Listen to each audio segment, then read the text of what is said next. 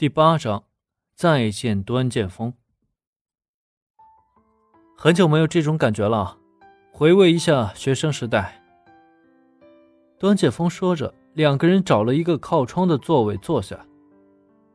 这样吧，我去买饭，你在这儿等会儿啊。说着，黄文文起身走向了窗口。鱼剖面的窗口已经排起了长队，文文很喜欢这种感觉。看着那些青春年少的学生，还有成双成对恋爱的学生，感觉自己很开心，不止一次告诉自己，也许自己天生就是应该当老师的。黄文文端着两碗面走向端剑锋的时候，端剑锋也一直注视着他，心里想着每一次的见面，这个女孩都很讨人喜欢，清汤挂面般的打扮，自然清新。谈吐中透着聪慧、得体大方。来了来了，不好意思啊，让你久等了，实在是太烫了。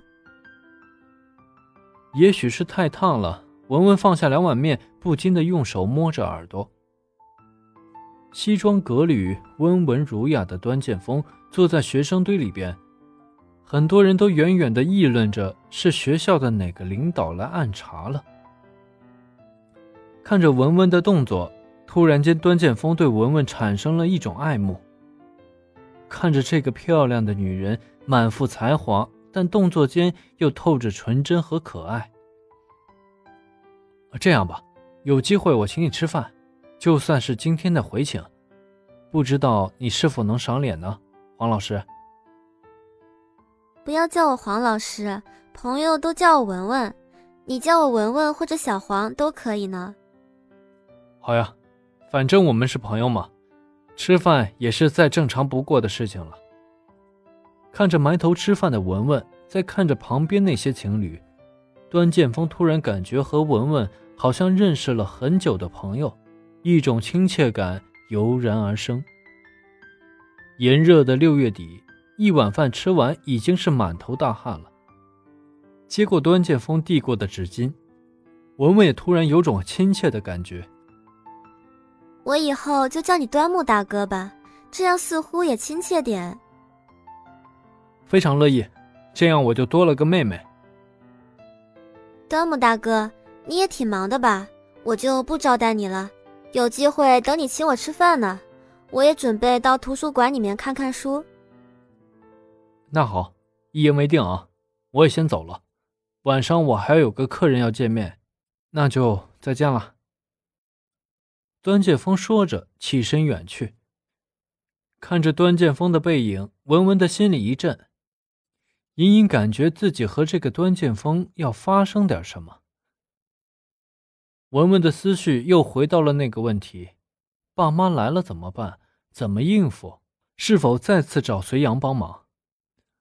想了半天，还是回家再说吧，和姐姐商讨一下对策。晚上躺在宿舍的小床上辗转睡不着，不知道为什么，说不清楚，也道不明白。文文，晚安。十一点的时候，隋阳会准时发一个短信。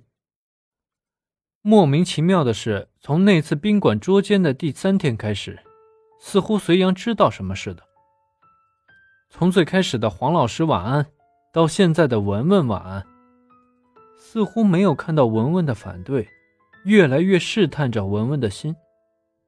隋阳也是一个值得喜欢的男孩，但是文文始终找不到感觉。有时候那种感觉没有和端剑锋那么强烈。迷糊睡去的时候，已经不知道是几点。等闹铃把自己叫醒的时候，已经是早晨了。六点半是文文晨练的时间。在学校的操场上，每天早上六点半到七点半，多年养成的习惯。不知道为什么，最近每次在早上跑步的时候，总会碰到隋阳。但是文文知道，那一定是故意遇到的。暑假了，你准备怎么过呀？我，我准备考研，啊，就考咱们学校吧。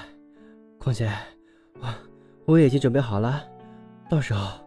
黄老师啊，你可要帮我呀！你呀，为什么不考个更好的学校呢？我觉得你有这个实力。我，我就喜欢咱们学校，因为，因为，因为你不在那个学校。不许这么没有礼貌呀！什么呀？我在哪里，你考哪里？我在家怎么办？两人一边嬉笑着，一边跑步，俨然是一对情侣，也是羡煞旁人。明天我爸妈过来，中午十二点四十到站，要不再雇佣你一次，给你两个选择，答应还是答应？我我有的选择吗？不过，不过不是以后那个玫瑰男人吗？我我很贵的。隋阳笑着说道。但是在他的心里，只要是和文文在一起，无论如何都是快乐的，在心里边已经答应了。有吗？都已经过去了，你究竟去不去？不去就算了，我再找。啊啊，好了。